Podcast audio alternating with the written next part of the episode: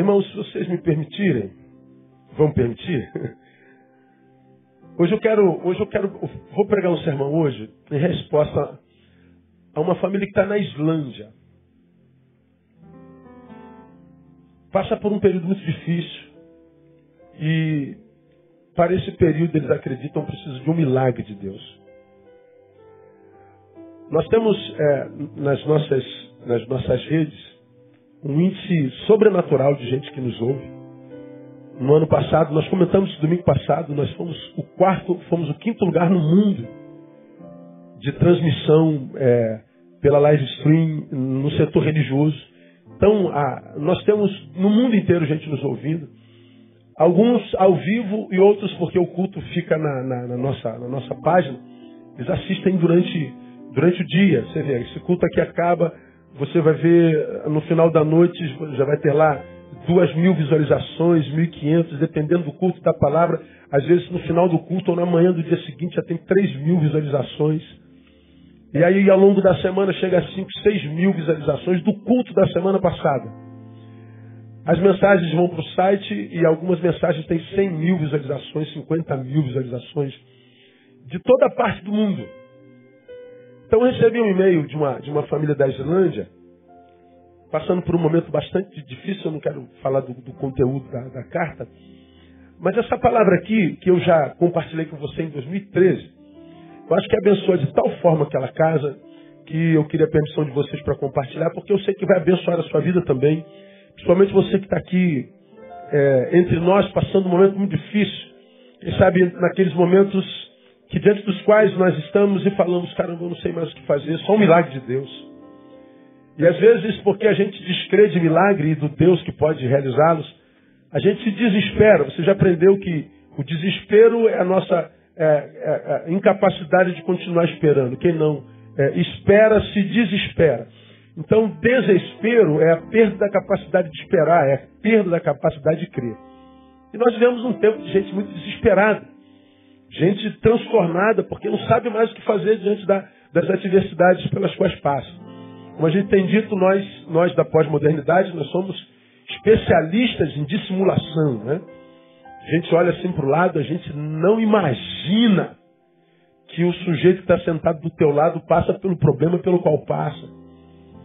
A gente não tem cara de problemático, a gente não tem cara de quem está infeliz, a gente não tem cara nem de que está duro. Que hoje no mês, dia 25, quem tem dinheiro no dia 25 do mês, irmão? Não é? Sempre sobra mês para o nosso salário, não é verdade? Mas você está do lado de uma pessoa do teu lado, vê se tem cara de pobre. Não tem, irmão. Os cara, a roupa que ele está usando, o perfume que ele está usando. Você está louco, esse cara está engerado. Duro está você. E ele também não sabe. Ninguém imagina que você está com essa tristeza dentro do peito, que você está passando por esse problema que está passando aí. Ninguém imagina como está a tua alma nesse exato momento. Ninguém imagina. Porque nós não imaginamos a vida do outro, aliás, nós só imaginamos, a nossa imaginação é sempre a quem. Aí nós passamos a nos imaginar também equivocadamente. Nós achamos que só nós estamos com um problema aqui nesse lugar. E mais achamos que o nosso problema é o pior de todos eles. Por quê? Porque você não consegue, através da imagem, chegar à essência do sujeito que está do seu lado. Então ele não parece estar vivendo o que está, mas se você se puser no lugar dele, ele também olhando para você não pode imaginar que atrás dessa beleza toda tenha uma dor tão grande que atrás dessa princesa, fisicamente, esteticamente falando, tenha um mendigo existencial. Tem alguém passando fome espiritual, alguém passando fome existencial. E de repente está aqui, como quem diz, meu Deus, só um milagre, Deus, se tu não falares comigo hoje, eu vou me dizer, eu vou, vou tomar um, vou dar cabo da minha vida. Pois é, Deus vai falar contigo hoje, em nome de Jesus. E eu tenho certeza que você estava aqui, que você que estava aqui no, no, no no, no 2013 vai lembrar dessa palavra porque eu acho que ela foi marcante na nossa vida. Então nós vamos falar sobre é, a, discernindo a dinâmica do milagre. Nós vemos um tempo onde as pessoas gostam de milagre, você já me ouviu falar de milagre aqui. Por que, que o milagre faz tanto sucesso na igreja de mercado? Aquela igreja de, de, de mercado que vende, vende milagre, só fala em milagre, é, reduziu a Deus num Deus curandeiro, que ele cura tudo, que ele realiza tudo, que Deus tem uma bênção para você que ele vai fazer. É, é, não é evangelho, né? Isso é autoajuda. E por que que é, faz sucesso a igreja de mercado? A igreja da arrecadação. Porque milagre não requer trabalho. Porque milagre não requer trabalho, quem faz é Deus, então a gente gosta de falar de milagre. Mas você já me ouviu falando também que há, há, há muitos milagres que nós pedimos a Deus que não precisaríamos pedir se nós tivéssemos vivido corretamente. Ó Deus, cura meu casamento, Deus faz um milagre no meu casamento. Está pedindo milagre para o casamento que está acabando. Se o marido tivesse amado a esposa, como diz Efésios, se a esposa tivesse submetida ao marido, não precisava de milagre. Se ele tivesse honrado, é, amar, honrar e respeitar, se nós tivéssemos feito isso, nosso casamento estava bem. Mas nós não fazemos, nosso casamento está acabando. E aí, ao final desse casamento, a gente pede a Deus um milagre. Ou seja, faça por nós o que nós não fizemos por nós mesmos. Nós estamos pedindo um fruto que nós não plantamos. Aí o casamento acaba, o cara fica revoltado com Deus quando devia estar revoltado com ele mesmo. Como atendia bem pouco tempo um, um casal que o cara descobriu que a esposa atraiu, o traiu, ele ficou irado e queria matar a mulher, queria matar todo mundo, homem assim, né? Aí, revoltado e não perdoava, e um casamento de, de, de sei quantos anos, e vivia muito bem, mas ele descobriu que a mulher, no momento de fraqueza, nem, nem consumou o ato, e não sei o que, que o papai ficou transtornado, e aí, pastor, só pode ajudar. Aí sobrou um horário, houve uma desistência na agenda, aí encaixamos, e ele veio mostrando o quanto ele foi vitimizado pela mulher que ele confiou, que bababá, ele bebeu, babá, e como é que pode, aquela chorando todo. Aí, depois que ele acabou de falar, eu falei assim, você já traiu sua mulher? Silêncio total. A mochinha passou. Não são cristãos. Ué, acabou a fala, irmão. Como é que é homem, né, pastor? Sei, igual mulher. Igualzinho. Por que, que você está tão afetado por algo que você já fez com ela? Porque quando você a vê agora, você se vê no espelho. E você não gosta do que vê no espelho. Por isso você está tão afetado. Você se viu nela. E o que viu não gostou. Tua crise é contigo, brother. Salvei um casamento. E o casamento segue, perdão. Nós pedimos a Deus um milagre que nós não plantamos. O camarada está querendo que Deus cure o, cure o da sua enfermidade. Qual é a sua enfermidade? É cirrose. Bom, um milagre que não precisaria pedir se não tivesse bebido tanto. A gente pede a Deus para que nos abra a porta do emprego. É, não precisava pedir se a gente tivesse estudado, tivesse feito um curso profissionalizante. Estudado bastante para passar no concurso. Então a maioria dos milagres que a gente pede a Deus hoje são milagres que a gente não precisaria pedir se simplesmente a gente tivesse vivido corretamente. Mas a despeito disso, Deus é um Deus de milagres. Ele é um Deus que faz milagre. Então, mas vamos discernir aí a, a dinâmica do milagre? Vamos, nós vamos ler dois, quatro, cinco textos é, diversos, você vai se lembrar disso. O primeiro está em 9,20 de Mateus. Então, anota aí com a caneta painel que você já adiantando. 9,20 de Mateus. Lucas 13, 10. João 5, 5. Atos 3, 1 e 2. Atos 9, 33. Repetindo. 9, 20 de Mateus. 13, 10 de Lucas. 5, 5 de João. 3, 1 e 2 de Atos, 9 e 33 de Atos também. Ok? Então nós vamos a, a 9 e 20 de Mateus.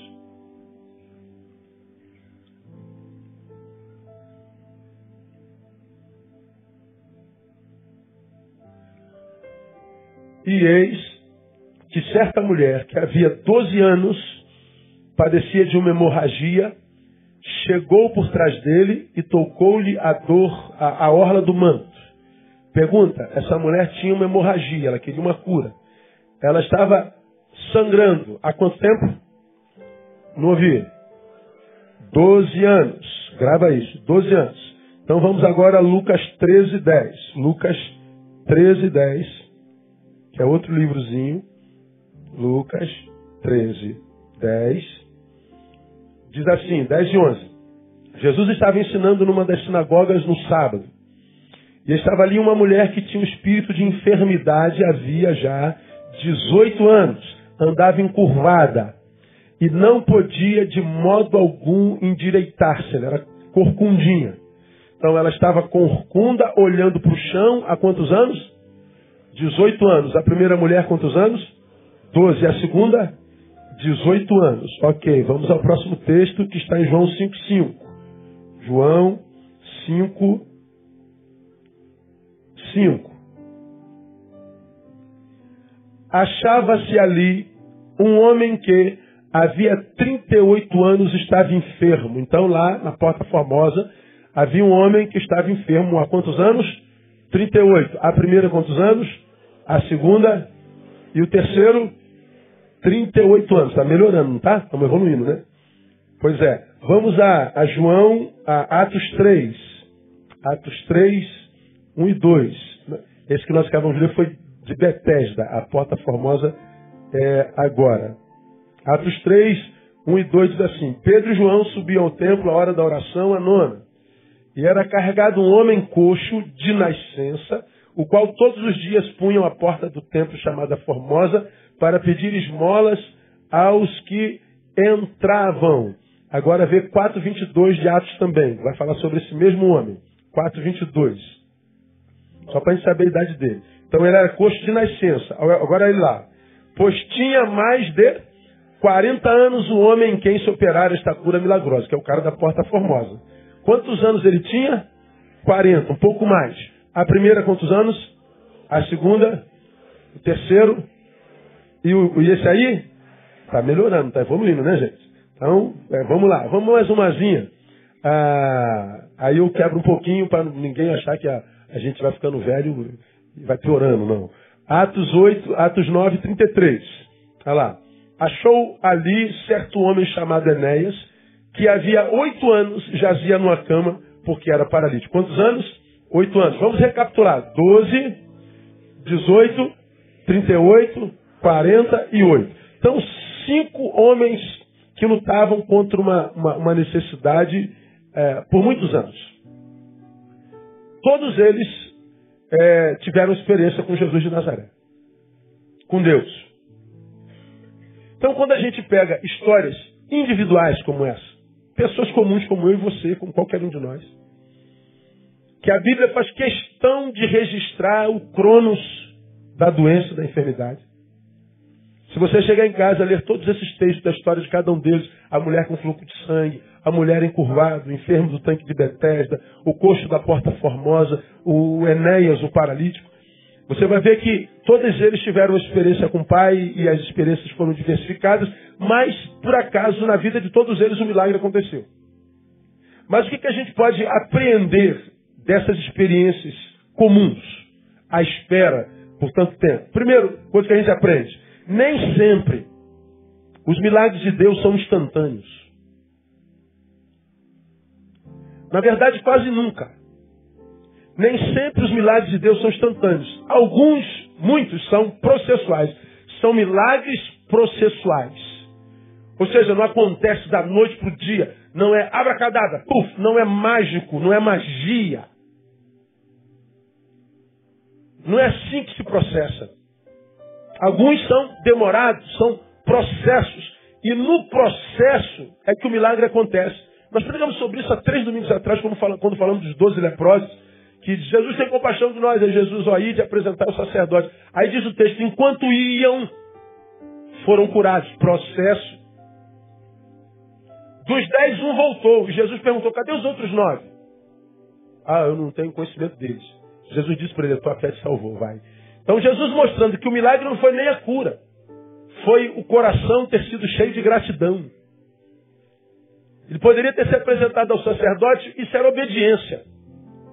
Mas ele deixou o sacerdote para lá, voltou para agradecer. Ele ficou entre a ordem e a gratidão. Entre a missão e a gratidão. Ele optou pela gratidão. Depois que foi grato, ele pode ter se apresentado ao sacerdote e além da cura física, ele teve a cura da alma. Ele foi aprovado por Deus. Os outros mudaram o jeito de ir, mas não mudaram o destino. Estavam indo, digamos, sem Jesus para o inferno doentes, agora estão indo para o inferno saudáveis. Não mudou o destino. O que voltou mudou tudo. Então, quando Deus age na vida de um homem, ele nos vê como, como, como um ser holístico, como um ser integral. Ele nos vê exatamente como ele nos criou, um ser biopsíquico espiritual. Ele não me vê como um pedaço de carne, que porque doente na carne eu só precise do, da, da, cura da carne, não. Se ele, é ele mesmo quem vai agir, num ser que ele criou como ele, um ser trino, biopsíquico espiritual, ele cura não só meu corpo, mas ele cura minha alma, ele cura minhas emoções. Então quando nós estamos diante de um milagre que só cura a carne, mas não cura o destino eterno, não foi Deus quem fez isso. Existe uma indústria de milagre que tem gerado muita frustração com Deus. Na televisão aparece o cara que foi curado. Mas na televisão não aparece aquelas milhares de pessoas que foram lá e não foram curados. Não aparece aquelas milhares de pessoas que foram extorquidas e não foram curadas. E que hoje não suportam sequer ouvir falar o nome de Jesus. Aí nós estamos de casa incapazes de continuar lutando contra a nossa enfermidade, contra a área na nossa vida que dói, que precisa de intervenção, a gente, movido por aquele testemunho único, sem conhecer os outros, a gente vai até lá, só que com a intenção errada. E a gente vai com expectativas.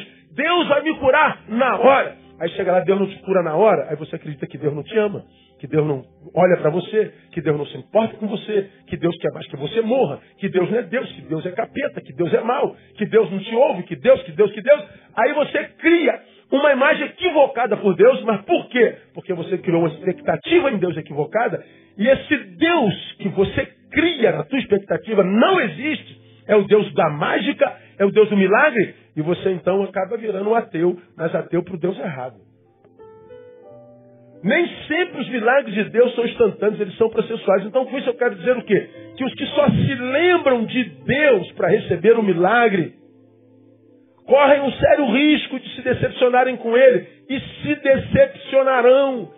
Se você é daqueles que está, que está aqui, ou daqueles que estão aqui com dor na alma, no, no corpo, no espírito, na emoção, na família, em qualquer área. Essa dor desqualifica a tua vida, tira, tira o sabor dela. E você vem a Deus, que é um Deus que faz milagres, mas você vem com essa expectativa da mágica, da magia, de que acontece na hora, é você quem determina, você vai ser mais um que vai entrar na fila dos milhares e milhares e milhares de gente frustrada com Deus, com a fé e com a religião. Porque nem sempre os milagres de Deus são instantâneos. Aqui tem um camarada que esperou 12 anos a outra esperou 18, a outra esperou 38, o outro 40, o outro 8. Mas isso também não é para ficar desesperado, pastor. Quer dizer que eu vou ter que esperar 40 anos. Não, estou dizendo que é processual. Para um foi 40, para outro foi 8, para outro foi dois dias, para outro foi duas horas. Cada caso é um caso. Portanto, a vida do outro e a relação do outro com Deus não é referência para a nossa. Ah, mas com ele foi assim. Mas quem falou que porque com ele foi assim, vai ser assim contigo? Então, é, quando a gente se postura diante de Deus no momento da dor, equivocadamente, porque equivocados, a gente acaba perdendo a nossa bênção, a nossa vitória. Quanta gente, acredito eu, a quem Deus queria abençoar, mas porque se posturou de forma equivocada, acaba perdendo a bênção acaba manutenindo esse status quo maldito de dor que desqualifica a vida. Aí você acaba se decepcionando com Deus. Uma vez decepcionado com Deus, Deus deixa de ser Deus em você. Ele não deixa de ser Deus, porque Ele é. Mesmo ontem, hoje, eternamente. Ele é imutável. Nele diz a palavra, não há sombra de variação. Não, é, não há variação, não há sombra. Ele não pode ser tentado por mudança. Portanto, do mesmo jeito que ele me amou ontem, me ama hoje vai me amar amanhã. Ah, mas eu mudei, pastor. Eu agora nem acredito mais nele, eu pequei feio. Você mudou. Ele não. Ele te ama do mesmo jeito que te amou ontem, te amou hoje, vai te amar eternamente. Glória a Deus aí, amém? Amém? Então, ele nos ama de qualquer jeito. Ou seja, não há nada que eu possa fazer para ele me amar mais, e não há nada que eu faça, mesmo como equívoco, para ele me amar menos. Ele me ama de qualquer jeito. Ele é imutável. Ele está dizendo, você pode ser infiel, Neil. Eu permaneço fiel. Ele é imutável. Agora, se eu me decepciono com ele, esse olhar decepcionado muda Deus para mim. Muda Deus em mim. Uma vez decepcionados, Deus muda em nós. Por quê? Porque a decepção, o que, que é? Não é nada mais, nada menos do que, desculpe aí o termo estranho, a, a desconstrução totêmica de Deus em nós. É, o, o totem é o objeto da adoração. Então, a, a, a gente adora aqui esse pedestal com esse microfone. Então, esse é o totem da nossa adoração. E a gente adora por causa da sua funcionalidade, da sua relevância, do seu poder. Só que eu chego aqui e quero falar ao microfone, o microfone não funciona. Puxa, eu tenho algo a comunicar para aquela igreja, mas Aí o que, que acontece? Esse totem adorado, porque me, me, me era útil, porque funcionava, quando eu mais precisei dele, porque tinha duas mil pessoas me vendo, ele não funcionou. O que, que acontece? Esse totem deixa de ser totem. Então, em mim, ele passou por uma destotemização. Caraca, que palavra difícil. Então, é, é, ele deixa de ser totem. Então, essa, essa visão totêmica, ela é desconstruída em nós.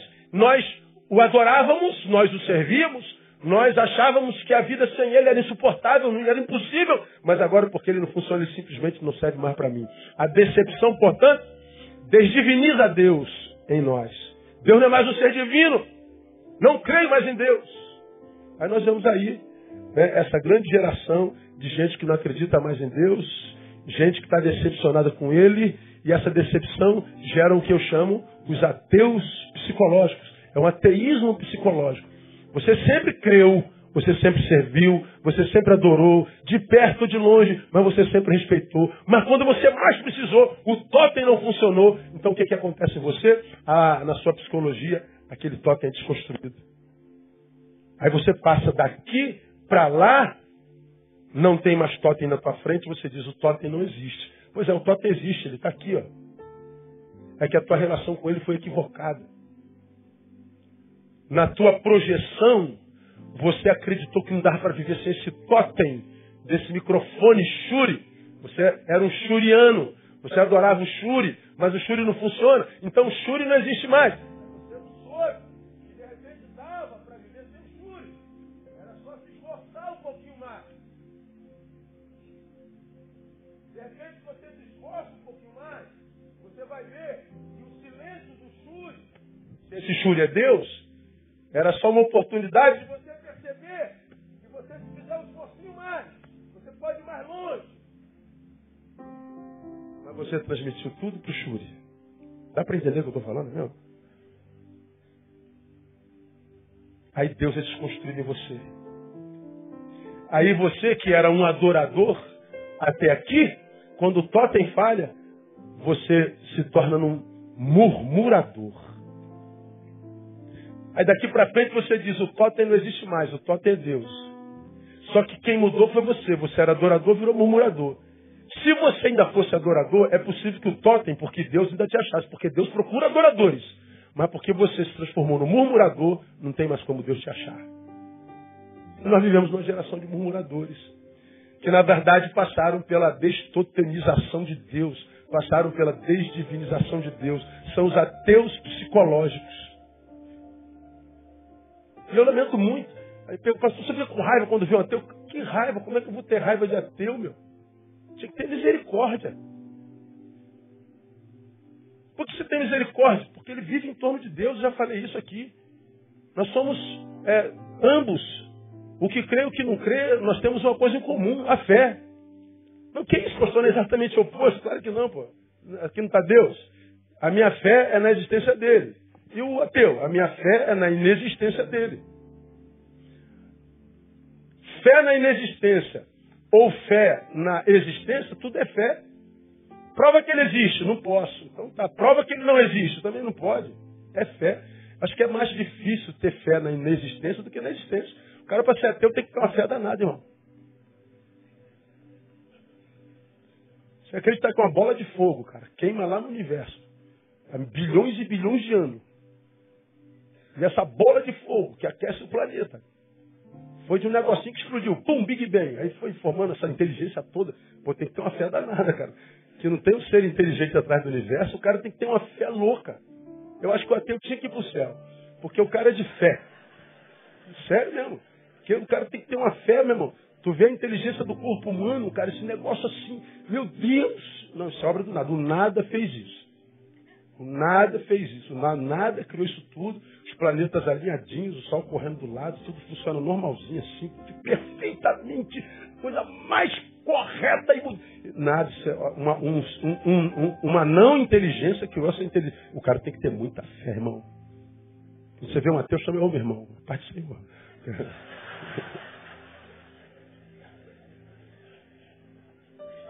Quase sempre é a desdivinização de Deus nele. A gente tem que respeitar. Foi a forma como ele lidou com o sagrado. Então, os milagres não são instantâneos, eles são processuais.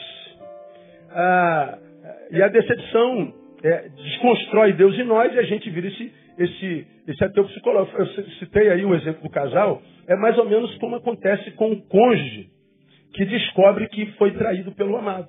Ora, eu sempre acreditei no meu marido e minha esposa, me traiu, ele é desconstruído em mim. Depois, para acreditar, para confiar, às vezes não dá. O amor continua.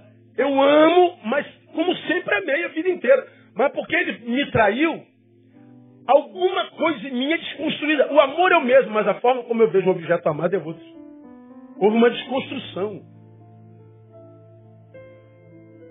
Por que tu sofre tanto porque traiu? Porque na, na, na, tua, na tua cabeça isso não era possível. Porque o totem amado era perfeito.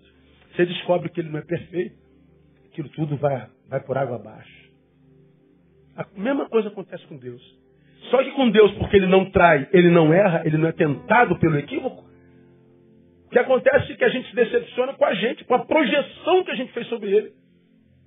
Toda, toda, toda desilusão é produto de uma ilusão. Só se desilude quem se ilude. Você criou uma ilusão sobre Deus e construiu a sua própria desilusão. Aí tu vê aquela multidão de crentes desanimados com a fé, desanimados com a igreja, desanimados com o pastor, desanimados com o Você está desanimado contigo mesmo, cara. Contigo mesmo.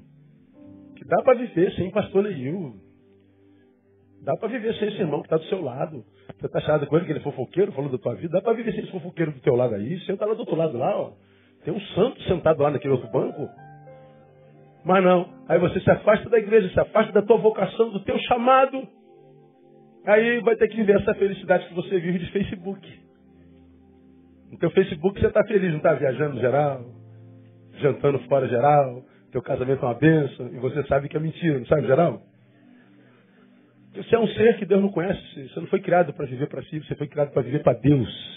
Quando Deus te criou, Ele tinha um projeto para a tua vida. Ele te fez um membro do seu corpo, e se você não está no corpo, você é um membro que não tem utilidade. Então essa decepção com Deus acaba com a gente. Deus continua o mesmo. Então o milagre não é processual. Então, de quem espera o milagre, espera-se o que então? O que se espera de alguém que está esperando um milagre ou precisando de um milagre? Ele precisa de duas coisas. Primeiro, ele precisa prioridades honestamente estabelecidas e ajustadas ao Evangelho. Você está precisando de um milagre? Deus sabe. Ele não é retardado. Mas se eu espero e preciso, eu tenho que ter minhas prioridades honestas. Eu estou falando aqui honestamente. Guarda essa palavra, esse adjetivo. É honestamente. Alinhadas e ajustadas ao Evangelho.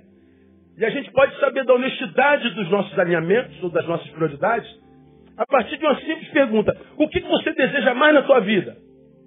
Responda para si mesmo. O que você mais deseja na tua vida? Que a tua vontade seja feita ou que a vontade de Deus seja feita nesse imbróglio que você está vivendo aí? O que você mais deseja na vida? Que Deus faça a tua vontade ou que você seja capaz de submeter a vontade de Deus, se ela não for a tua? Agora respondam vocês sinceramente. Quando a gente está sentindo dor, o que, que a gente deseja mais? A nossa vontade ou a vontade dele? A nossa. Aí a gente muda de vida, quem fumar para de fumar. Oh, Deus, estou sem fumar três meses. Acho que eu te conto que você fuma, deixa de fumar, cara. Aí a gente passa a ver a igreja com mais. Eh, quando a dor chega, a gente se aproxima mais de Deus, né? Se a dor vai embora, a gente esquece que Deus existe. Então a gente é a ciência da relação utilitária. de Deus. A gente não respeita a inteligência de Deus. Mas Deus, Deus perdoa. Aí a, a gente se aproxima quando está com dor, quando a gente está sofrendo, e a gente começa a orar.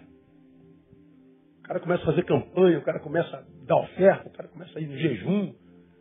O cara vira santo assim em dois meses, que até Jesus perto dele se sente pecador. O cara fica santo, assim, mas santo, como quem diz, agora eu vou alcançar a promessa. Aí Deus está falando assim, esse cara pensa que me engana, meu. Ô, Gabriel, olha esse meu filho aqui, esse filho pensa que eu sou otário, ele acha que eu, que eu acredito nessa santidade dele. Eu sei de onde você vem, moleque. Aí, é, mas Deus é muito bem morado, uma coisa que eu gosto de Deus é o seu humor. Ele, ele trata a gente como que se ele fosse do nosso tamanho mesmo. Lembra que eu preguei aqui sobre Adão? Adão pecou, lembra disso? Aí Deus foi visitá-lo à tardinho, como fazia todo dia. Aí Adão pecou. Quando, quando ele chega no jardim, Adão não está lá. Adão está onde? Adão está atrás da moita, tentando se esconder de Deus. Aí Deus passa assim, ó. Deus passa. Está Adão atrás da moita. Aí Deus faz assim, Adão, onde estás, Adão? Adão, não estou te vendo, Adão. Adão, Adão retardado atrás da moita. Aí Deus, Adão, onde está? Olha como é que Deus é bem-humorado. A gente é assim. Aí tu se esconde atrás de um santo de dois meses. Bota o gravata e deixa o, o sovaco crescer, o coque. Aí reteté para lá e para cá, agora sou santo. Aí, Deus, aí daí, onde é que tu estás? A gente está atrás da casca de santo, de, de super crente. Aí Jesus disse, ah, meu Deus, só deixa ele fingir que eu estou acreditando nisso. Ele é um Deus muito bem humorado. Agora, o que ele quer saber de nós,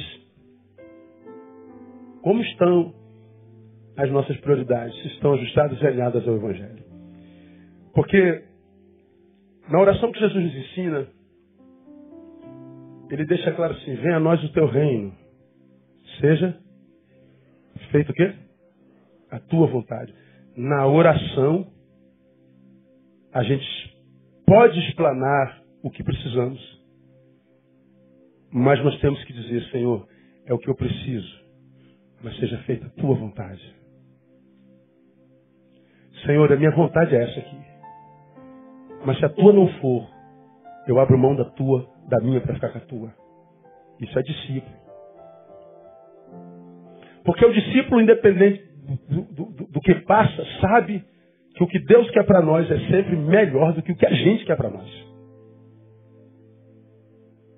Só que a dor embota nosso senso de valores e a gente não acredita nisso. A gente quer que Deus faça o que a gente quer. A gente cria teologias doidas aí. Deus, eu determino. Meu Deus, cara, como é que um cara pode falar eu determino a Deus? Ainda bem que quem é Deus é Deus, né, cara? Como eu digo, se eu fosse Deus, eu ia ser o diabo dessa gente. Porque é, é, é, é, é no mínimo cômico. Eu determino a cura, determino o quê, cara? Você não era nem para estar tá vivo. A Bíblia diz que todos pecaram e o salário do pecado é o quê? A morte. Você já está vivo, já está no glória a Deus, cara. Ainda está determinando. Você era um defunto adiado, como diria Fernando Veríssimo. Ainda está ainda tá querendo determinar. Não, a gente se submete à vontade de Deus. Ah, mais adiante, Ele que nos ensinou como orar, vem o teu reino, é que faz a oração lá no monte da agonia. Diz assim, Pai, afasta de mim esse cálice.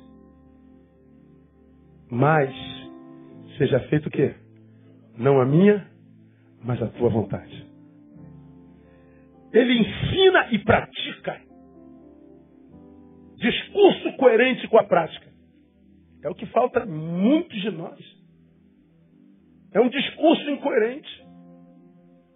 Então, se se espera um milagre, ah, as suas prioridades têm que estar honestamente alinhadas, estabelecidas, ajustadas com o Evangelho.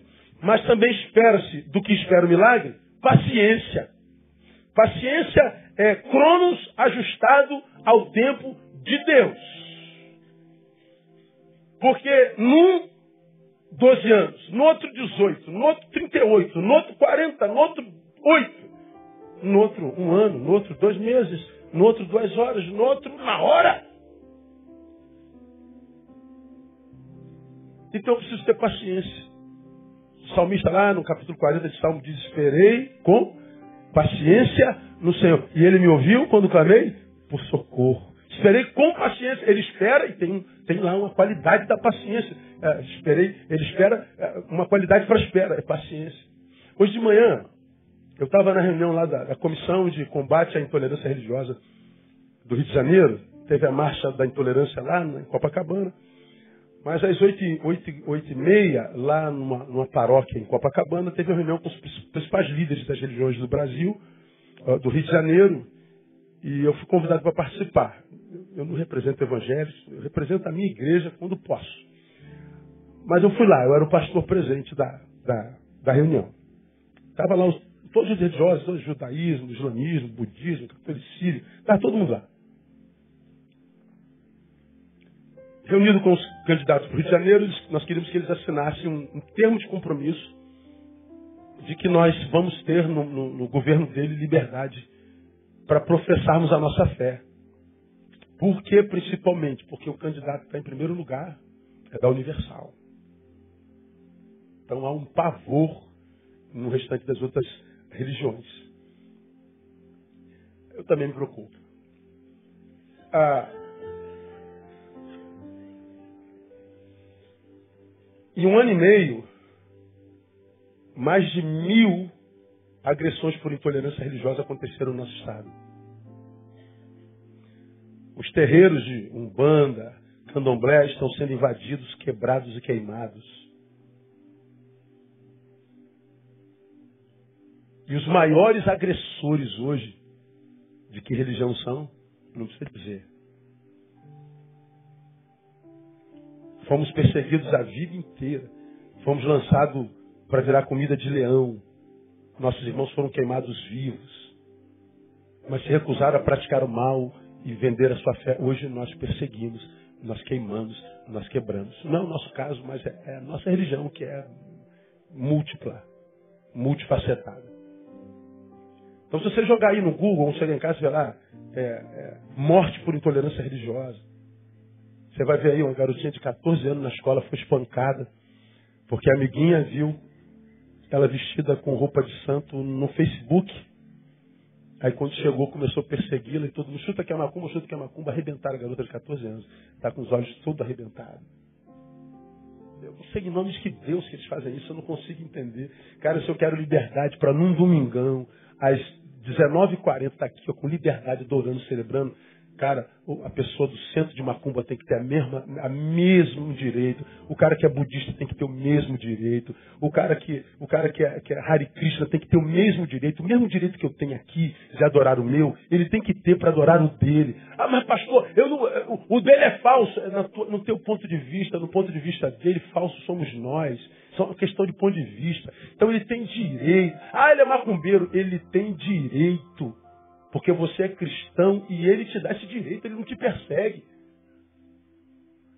Isso não é questão de fé, é questão de neurônios. Nós estávamos lá sentados. O Ivani Santos, que é o presidente da comissão, faz um trabalho maravilhoso. Ele deu um testemunho, rapaz.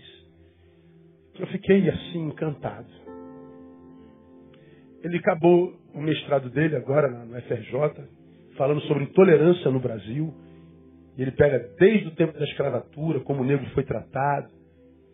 Ele fala da dizimação do negro no Brasil. De cada, de cada dez vítimas de homicídio no Brasil, sete são negros.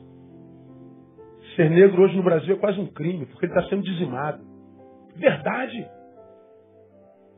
Ele construiu uma tese, ele tirou dez e foi aprovado com louvor. Na mesma hora a banca diz, ah, você tem a, a, a, a bolsa integral para começar o seu doutorado. Sobre o mesmo tema, ele ganhou a bolsa integral para fazer o doutorado dele. Aí ele falou assim: queria compartilhar com vocês. Quando me deram a bolsa integral para fazer doutorado, ele tem 62 anos, babalorixá, negro. Eu me lembrei de uma prostituta. Escuta só. Uma prostituta que estava saindo na favela com seu filhinho de cinco anos. Encontrou-se com uma amiga que não via há muito tempo. Uma amiga, quanto tempo? Aí elas se abraçaram tal. A amiga falou, poxa, estou sabendo que você está na prostituição. Eu falei, é, estou sim. Aí essa prostituta falou assim, eu sou prostituta. Mas esse menino aqui é meu filho, ele vai ser doutor. Eu sou prostituta, não tem como ganhar vida. Esse aqui vai ser doutor. A prostituta é a mãe do Ivani e o garotinho de 5 anos é o Ivani. E ele falou, quando me deram a bolsa integral para fazer doutorado, eu me lembrei que aos cinco anos minha mãe prostituta disse que o filho dela ia ser doutor. E ele falou, você é doutor daqui a alguns anos. A mãe dele morreu, ele foi criado na Funabem. Sem pai, sem mãe. Um cara dócil, leve. Um cara que eu aprendi a amar.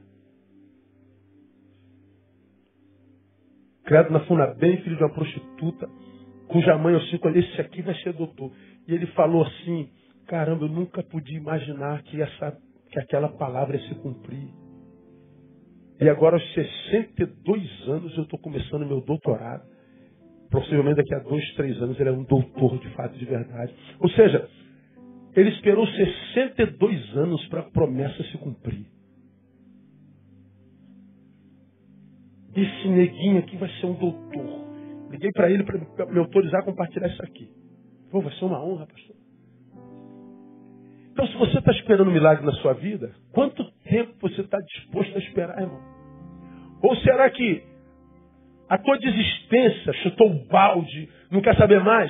Não é porque Deus virou as costas, como você imagina, mas porque você perdeu a coragem de continuar lutando e continuar crendo.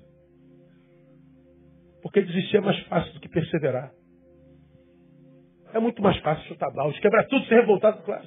Porque você não precisa mais fazer força. Para fazer mal a si mesmo, a quem quer que seja, é só deixar a vida levar. Se solta, que a vida te leva para a desgraça. Como já compartilhei aqui de um camarada que queria matar alguém aqui em cima. Ah, eu mato, dá, dá, mato, quebra, arrebenta. Falei, claro, para matar basta ser um idiota. Para matar basta ser um imbecil. Basta ser um frouxo. É só se entregar à ira a visão equivocada que tem sobre si, está com a arma na mão, não precisa fazer força, é só apertar o gatilho e matar. Não faz força não, agora eu quero ver perdoar, irmão.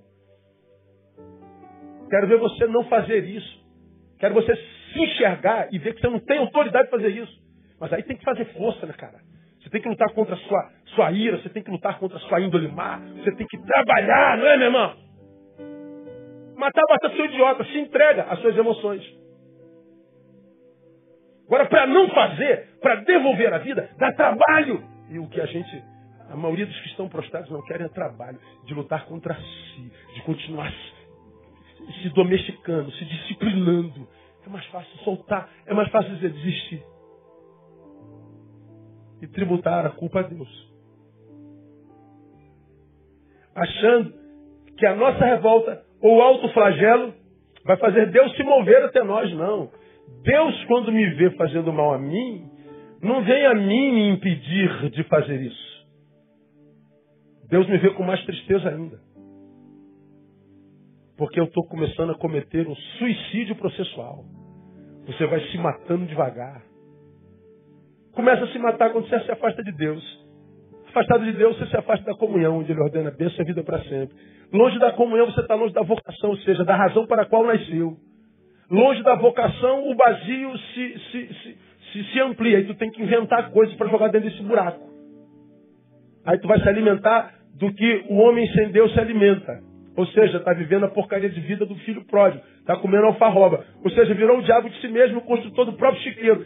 Dali para cá, porque está vivendo isso, você tem que construir estruturas para que você não morra nisso e a culpa não te carcoma. Aí você começa a construir filosofias que justificam o fato de você estar longe da tua vocação. E uma mentira dita muitas vezes se torna verdade na vida do mentiroso. Então nós somos perversos. Essa, essa, essa, essa maneira perversa da gente se tratar, porque a gente perdeu a capacidade de esperar, é quase maligna. Eu nunca vi uma geração na qual o diabo teve que trabalhar tão pouco.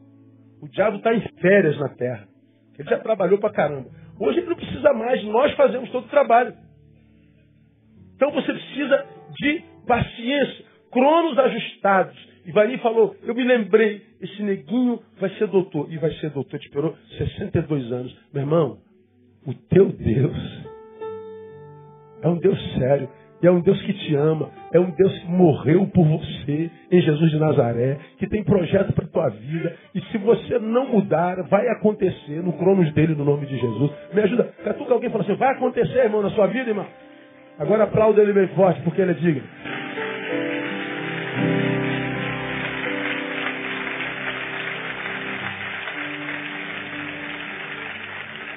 Aleluia. Vamos terminar? O que mais que a gente aprende aqui, cara?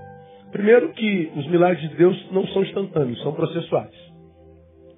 Segundo, o que a gente pode aprender? O verdadeiro milagre requer, portanto, mais do que fé.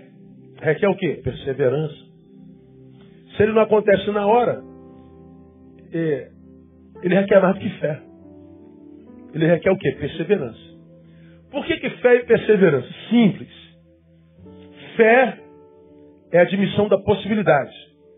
Você acredita que isso pode acontecer? Acredito, isso é fé. E perseverança é submissão ao tempo de Deus. Acredito que o milagre pode acontecer? Acredito, não é o suficiente.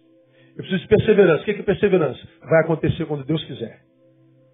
Quando eu tenho fé, mas não tenho perseverança, a fé não, não basta. Porque se não acontecer agora, porque você não tinha perseverança, você abandona o lugar do milagre, a postura do milagre, aquele para quem o milagre é necessário, e vai se transformar num outro ser, numa outra coisa que Deus não conhece, que portanto não existe para ele e para quem ele não tem promessa. Ele tem promessa para quem você é.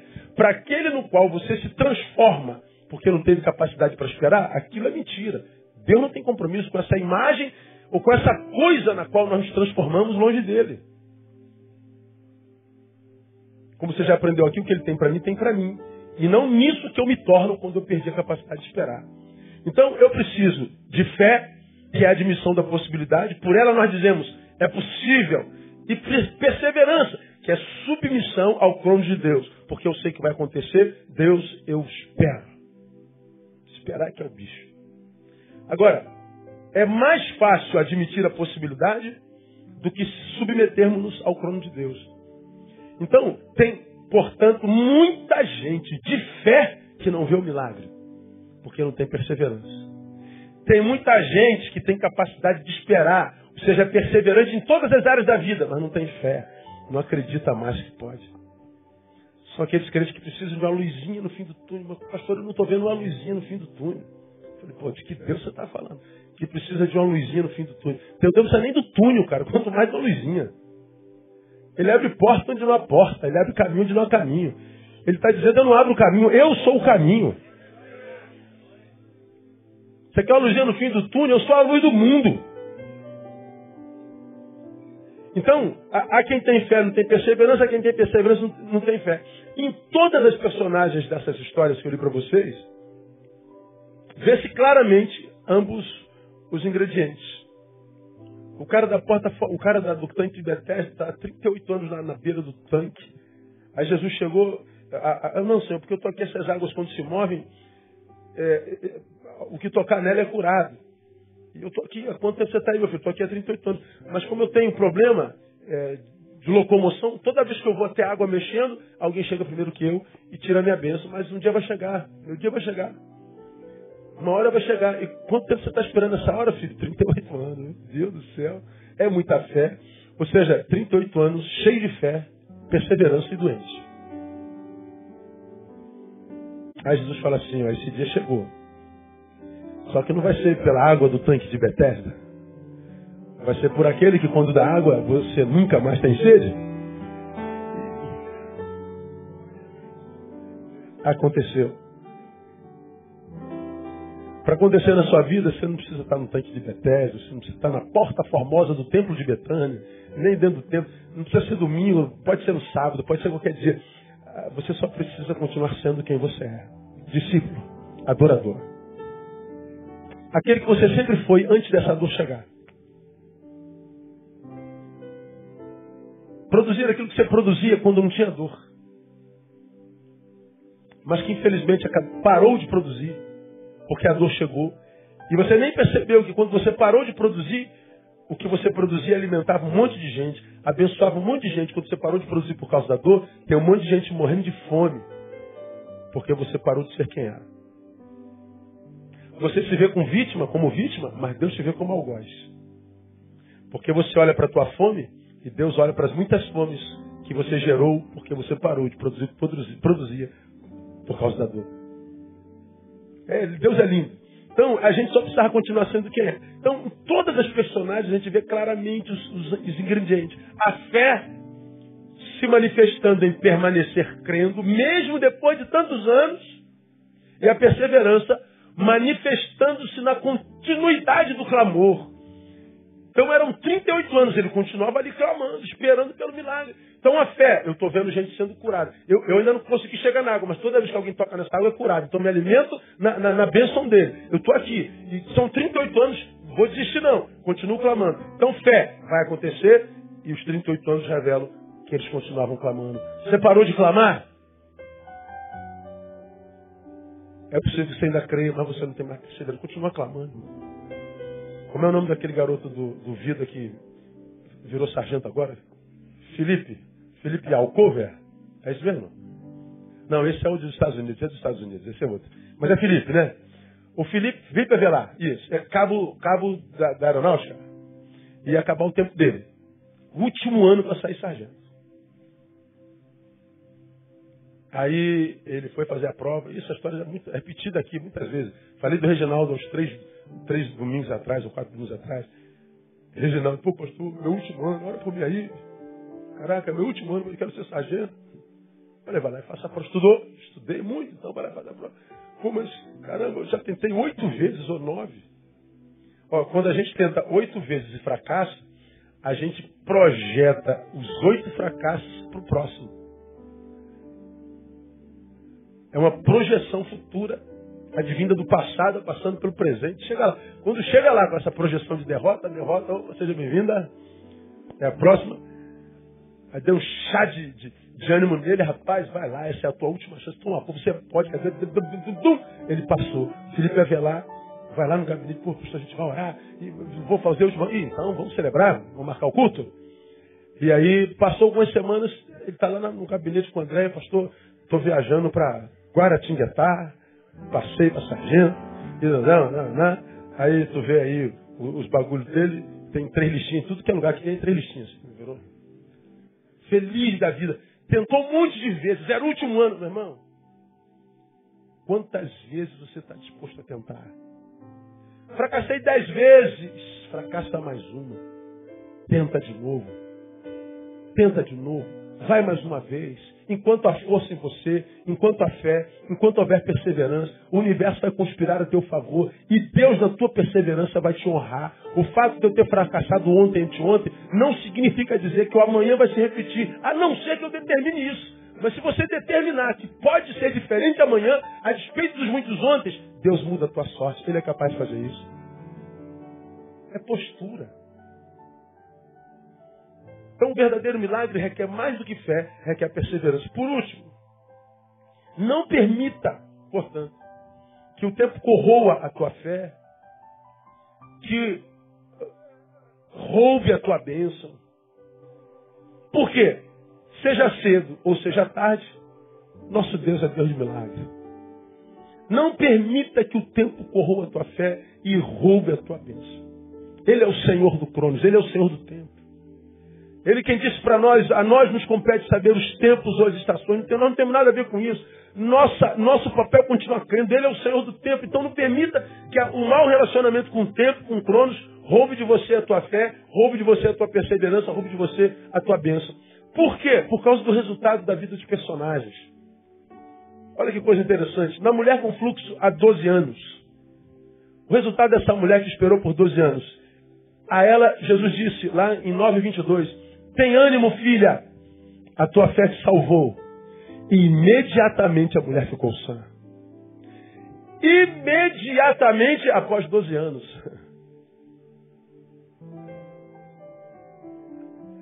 A mulher encurvada, 18 anos, o texto diz: E vendo a Jesus, chamou-a a si e disse: Mulher, estás livre da tua enfermidade. Na mesma hora ela endireitou. Ao enfermo do tanque de Betesda, levanta, toma teu leito e anda. Ele levantou e andou. O coxo da porta formosa, paralítico há 40 anos. A ele foi dito, em nome de Jesus Cristo, o Nazareno, anda. E diz que na mesma hora ele ficou em pé e saltou e entrou no templo e adorou o Senhor. 40 anos. E a Enéas, o paralítico, há 8 anos. Jesus te dá saúde. Levanta-te e faze a tua cama. E logo se levantou. Aconteceu. Ele é Deus de milagre. Todavia, o texto com o qual eu quero encerrar o culto dessa noite é o de Hebreus capítulo 11, de 32 a 40. Citei cinco, seis textos para falar da nossa postura. Mostrei para vocês que milagres acontecem, dependendo da nossa postura. Mas ao mesmo tempo, eu quero terminar lendo 11, 32 de Hebreus, Galeria da Fé, para mostrar para você um outro tipo de milagre aqui a gente encerra. Está aqui em cima de mim, olha só. E que mais direi? Pois me faltará tempo se eu contar de Gideão, de Baraque, de Sansão, de Jefité, de Davi, de Samuel dos profetas. Olha só. Os quais, por meio da fé, fala, da fé.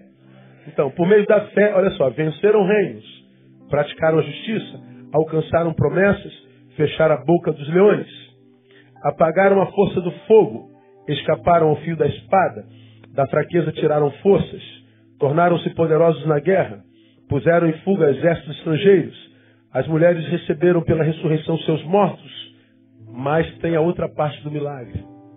Uns foram torturados, não aceitando o livramento para alcançar a melhor ressurreição. Outros experimentaram escárnios, açoites, ainda cadeias, prisões. Pela fé, olha só o 37, foram apedrejados e tentados, foram cerrados ao meio, morreram ao fio da espada, andaram vestidos de peles de ovelhas e de cabras, necessitados, aflitos, maltratados. Paz-me no 38, dos quais o mundo não era digno, errantes pelos desertos e montes, pelas covas e cavernas da terra, e o 39 que é tudo. E Todos estes, embora tendo recebido bom testemunho pela fé, leia comigo, contudo, não alcançaram a promessa, visto que Deus provera alguma coisa melhor a nosso respeito, para que eles, sem nós, não fossem aperfeiçoados. Então veja, pela fé eu posso fazer coisas sobrenaturais, pela fé eu posso sofrer coisas sobrenaturais. A fé me capacita para ganhar, me capacita para perder.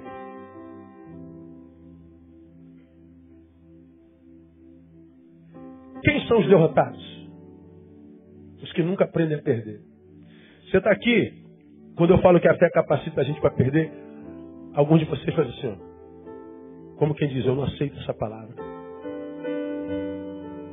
Não aceita a derrota. Onde é que você está agora? Onde é que você está agora? Está onde gostaria de estar? Você já desenvolveu todo o seu potencial? Você está sentadão aí? Todo o teu potencial foi desenvolvido? Ou se desenvolvesse, é aí que você estaria? Quem é que na vida só ganha? Quem? Quem é que na vida está sempre no pódio? Quem? Quem é que passa, vida, passa pela vida sem dor, sem frustração, sem decepção? Nós somos caídos, nós não estamos em estado especial. Por isso Paulo diz, posso todas as coisas.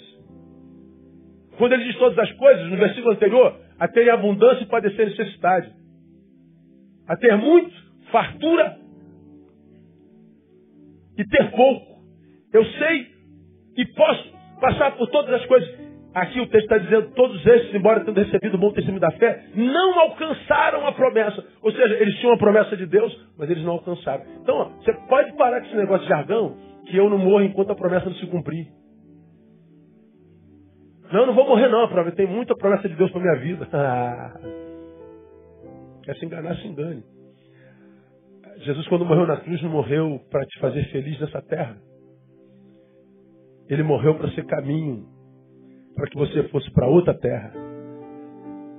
Aquele que capacita a suportar as agruras da vida. Então, o maior milagre, à luz do Evangelho, não é a obtenção do resultado esperado. O maior milagre é não depender desse resultado para ser feliz. O maior milagre não é a obtenção do resultado esperado. É não depender desse resultado para ser feliz. Ou seja, o que, que você quer? Eu quero é, ser curado. Ok. Você só vai ser feliz depois da cura? Só. Se a cura durar, vier depois de 30 anos, você vai ser feliz 30 anos, infeliz 30 anos? É, vou, pastor. Ah, o meu milagre é um casamento. Então você só vai ser feliz quando casar? É, pastor. E se você casar com 50 anos? Ah, vou ser 50 anos infeliz. Ah, eu só vou ser feliz quando emagrecer 22 quilos. Ah, então você só vai ser feliz quando perder 22 quilos? É. Então você vai ser um gordinho infeliz até emagrecer. É. O que, que você está dizendo? Felicidade é uma pessoa. Quando casar. Felicidade é um estético. Quando eu perder 22 quilos. Felicidade é um lugar, é um emprego. Você está dizendo que felicidade é uma coisa, não ele. Você está dizendo, Deus, tu não és suficiente. Minha felicidade não está em ti, está no que você pode me dar. Quando você se postura assim, você anulou a tua relação com Deus. Sem saber. Ele sabe que você precisa de alguém. Mas ele sabe também que você não precisa desse alguém para ser pleno. Porque existem casados infelizes à beça e existem solteiros que são felizes à beça. Existem magrelos infelizes à beça e existem gordinhos que estão de bem com a vida à beça. Existem doutores infelizes à beça e existe gente que no momento está desempregada e não consegue explicar a alegria que tem. Porque felicidade não é um lugar, felicidade é uma pessoa, e essa pessoa é Jesus de Nazaré. Sem mim nada podeis.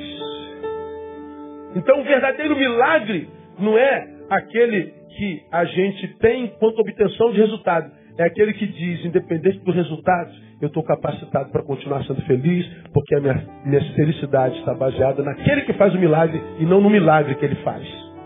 Eu sei que o meu Deus pode fazer milagre, mas eu não preciso de milagre para adorar o Senhor. Como a gente não precisa de resultado, o resultado vem. Acontece exatamente porque a gente não precisa que aconteça.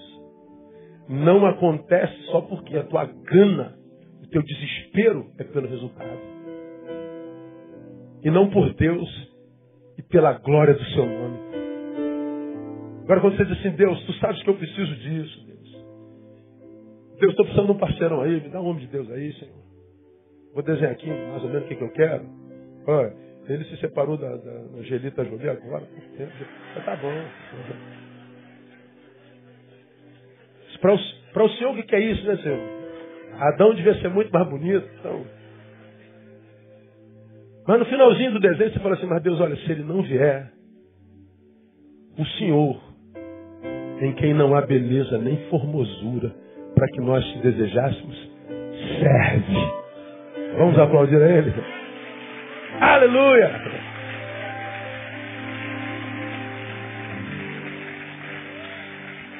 Aleluia! Deixa o Senhor ministrar com essa palavra no teu coração. Sai daqui cheio de fé e de esperança. Tenta mais uma vez. Estuda mais um pouquinho. Prepara-te mais um pouco. Matricule-se amanhã de novo. Pastor, eu não gosto de estudar. Matricula-se no Senac, faz um curso profissionalizante. Fazer trabalho manual. Tenta mais uma vez. Não desiste, não. Porque o nosso Deus é um Deus de milagre e mais, esse Deus de milagre é pai e resolveu nos chamar de filhos. Ele resolveu nos chamar de amigos. E o amigo se realiza na vitória do outro. Que ele te abençoe e te dê um futuro a partir de hoje muito melhor do que aquele que você viveu até hoje. No nome de Jesus. Vamos aplaudir, não ficar em pé. Vamos embora para casa.